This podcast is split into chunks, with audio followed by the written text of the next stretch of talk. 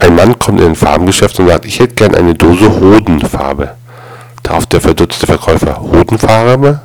So, das haben wir nicht. Was soll das sein? Kunde, ich weiß auch nicht genau.